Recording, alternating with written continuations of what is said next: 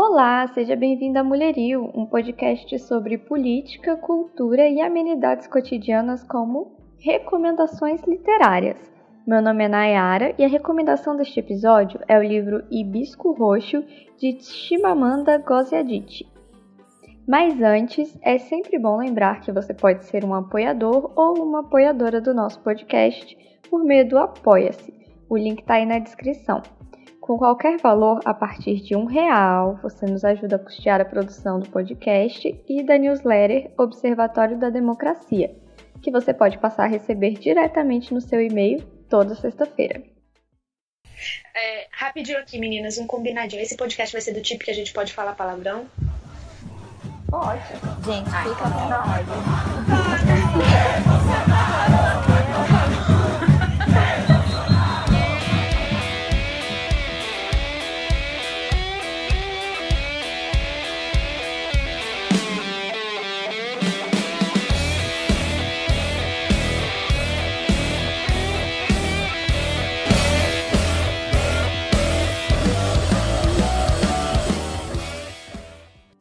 Sobre Bisco Roxo, é um dos livros mais doces e ao mesmo tempo mais doloridos que eu já li. A autora, Chimamanda, é uma das mais importantes escritoras da atualidade que, além de abordar temas importantes e espinhosos, fez da literatura nigeriana destaque no mundo. Hibisco Roxo é seu romance de estreia e trata de amor e amadurecimento.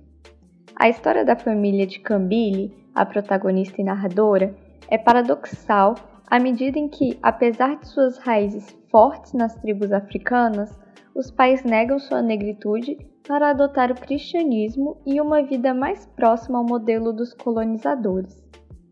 O patriarca da família é um conservador autoritário que personifica a violência simbólica do colonizador em violência física contra os filhos e a esposa. Lentamente, essa violência vai destruindo a vida de todos, com uma mistura de fé, pavor e superproteção.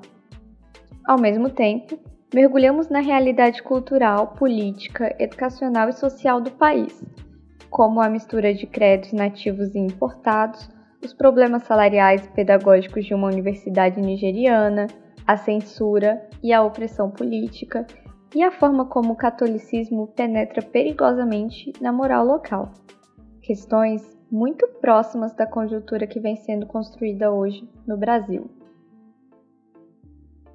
As coisas começaram a se deteriorar lá em casa quando meu irmão, Jaja, não recebeu a comunhão e Papa atirou seu pesado missal em cima dele e quebrou as estatuetas da estante. Havíamos acabado de voltar da igreja. Mama colocou as palmas molhadas de água benta sobre a mesa de jantar e foi para o segundo andar da casa trocar de roupa. Mais tarde, ela amarraria as palmas na forma de cruzes e penduraria na parede ao lado da foto com moldura dourada da nossa família. As cruzes ficariam ali até quarta-feira de cinzas, quando levaríamos as palmas à igreja para que elas fossem queimadas e transformadas em cinzas. Usando uma longa veste cinzenta como os outros oblatos, Papa ajudava a distribuir cinzas todos os anos. A fila que se formava diante dele era que se movia mais devagar, porque ele pressionava com força a testa de cada um para fazer uma cruz perfeita com seu polegar coberto de cinza e falava de forma lenta e significativa cada palavra da frase: És pó e ao pó retornarás.